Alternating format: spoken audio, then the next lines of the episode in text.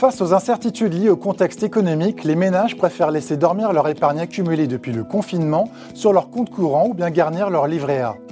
Sur les 8 premiers mois de l'année, la collecte cumulée sur le livret A est de 24,5 milliards d'euros, ce qui représente l'un de ses plus hauts historiques. Par contre-coup, l'assurance vie, l'autre placement préféré des Français, enregistre depuis près de 6 mois une décollecte de l'ordre de 8,4 milliards d'euros. Pour les spécialistes du secteur, cela traduit de la part des épargnants un refus de s'engager sur la durée et une volonté de pouvoir sortir à tout moment d'un placement. Comme nous vous en avions parlé dans un précédent Bourse au Campus, la fluidité de versement et de retrait sur un livret A le rend imbattable par rapport à d'autres enveloppes.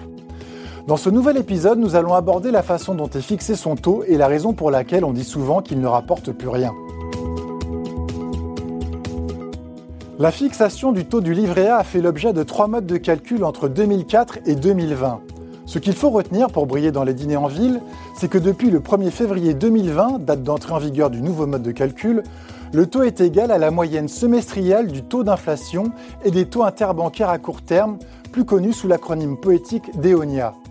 La nouveauté de cette réforme a été de fixer un taux plancher de 0,50%.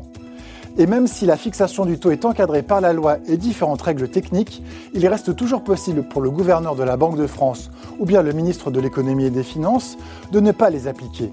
Cela a été le cas notamment entre 2015 et 2020, lorsque le taux de rémunération a été bloqué à 0,75%, alors qu'il aurait dû théoriquement être revalorisé ce qui fait dire aux observateurs du secteur que la détermination du taux du livret est une décision essentiellement politique.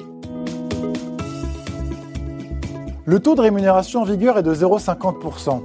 Les pouvoirs publics ont donc choisi d'appliquer le taux plancher, mais il faut savoir que dans le contexte actuel de taux bas, voire négatifs, qui sont une conséquence de la politique des banques centrales, la rémunération applicable au livret A aurait dû être en toute logique nulle. Mais annoncer aux Français que l'un de leurs placements préférés ne rapporte plus rien aurait sans doute suscité grogne et incompréhension. Toutefois, en pratique, le livret A ne rapporte déjà plus rien. En effet, pour juger de la performance d'un placement, il faut tenir compte de son rendement réel, c'est-à-dire déduire le poids de la fiscalité et de l'inflation sur le rendement final.